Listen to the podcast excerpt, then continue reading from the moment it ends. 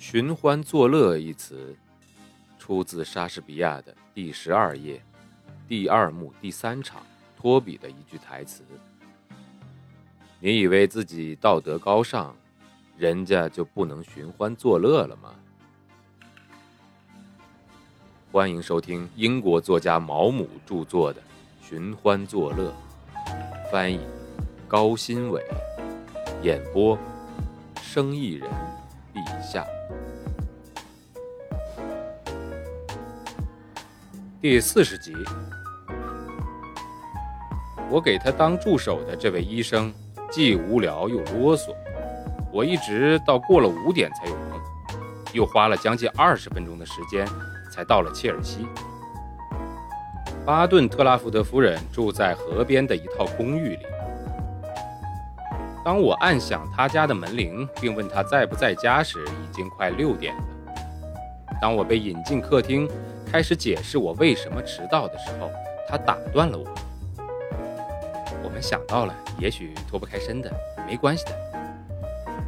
她的丈夫也在，我想他应该会想来杯茶吧。他说道。哦，我觉得现在喝茶太晚了吧，对吧？他温柔地看着我，那柔和漂亮的眼睛显得对我十分亲切。你不想喝茶，对吧？我感到又渴又饿。因为我午饭只吃了一个司康饼加黄油，还有一杯咖啡，但我并不想这么说。我说我不想喝茶。你认识奥尔古德牛顿吗？巴顿特拉福德夫人问我，指着在我进屋时就坐在一把大扶手椅上的男人。那个男人马上站了起来。我想你应该在爱德华家见过他。我的确见过这个男人。他并不常来，但是他的名字我很熟悉，而且我记得他。他让我很紧张。我不记得我曾经跟他说过话，尽管现在他已经被人遗忘了，但在那个时候，他却是英格兰最有名的评论家。他身材高大，略胖，丰满白净的脸上有一双淡蓝色的眼睛，一头金发显得有些灰白了。他总是系着一条淡蓝色的领带来突出他眼睛的颜色。他对在德里菲尔德家遇到的所有作家都非常的友好，总是对他们说些动听的恭维他们的话。可当这些人离开之后，他却总是开他们的玩笑。他的声音低沉平稳，用词恰当，没有一个人能像他那样讲一个朋友恶意的玩笑能讲得那么到位。奥尔古德牛顿跟我握了握手，而巴顿特拉福德夫人由于她那固有的善解人意，急于要让我觉得不那么拘束，拉着我的手，让我和她一起坐在了沙发上。茶点还在桌子上，夫人拿起一个果酱三明治，优雅的小口咬了起来。你最近见到过德里菲尔德夫妇吗？他问我。好像只是为了找个话题。我上周去了他们那儿，在那之后你就没见过他们中的任何一个人吗？没有。巴顿特拉福德夫人看看奥尔古德牛顿，又看看她丈夫，接着又回看奥尔古德牛顿，好像在无声地寻求他们的帮助。拐弯抹角是没有什么帮助的，伊莎贝尔。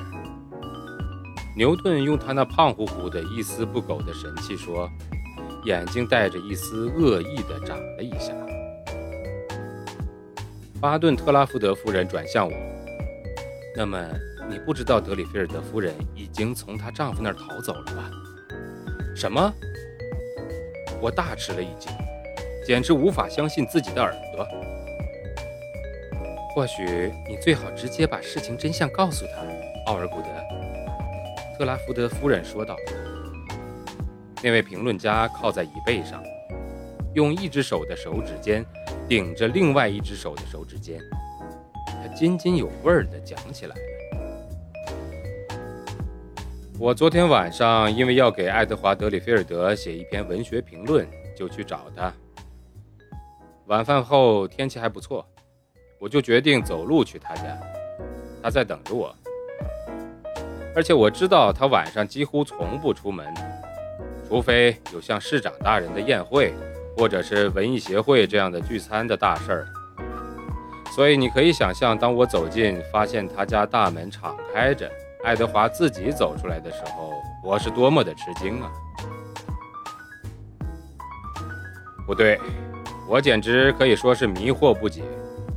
你一定知道下面这个故事：伊曼纽尔·康德每天总在特定的时间出去散步，非常准时，因此。科涅格斯堡的人们总是于习惯在他出来散步的时候拿起手表对时间。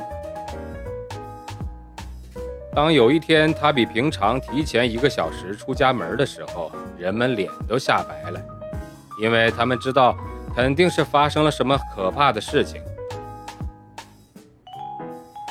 他们是对的，伊曼纽尔·康德刚刚得知了巴士底狱陷落的消息。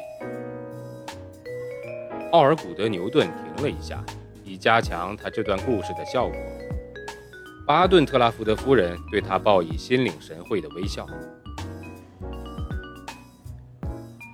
当爱德华匆匆向我走过来的时候，我没有预想到这种震惊世界的灾难，但我立刻觉得一定是发生了什么意外。